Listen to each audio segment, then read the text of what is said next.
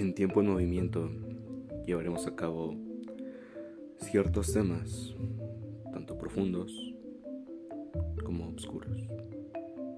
Realmente no, pero sí será bastante interesante. De cualquier tema que hablemos, llegaremos a conclusiones.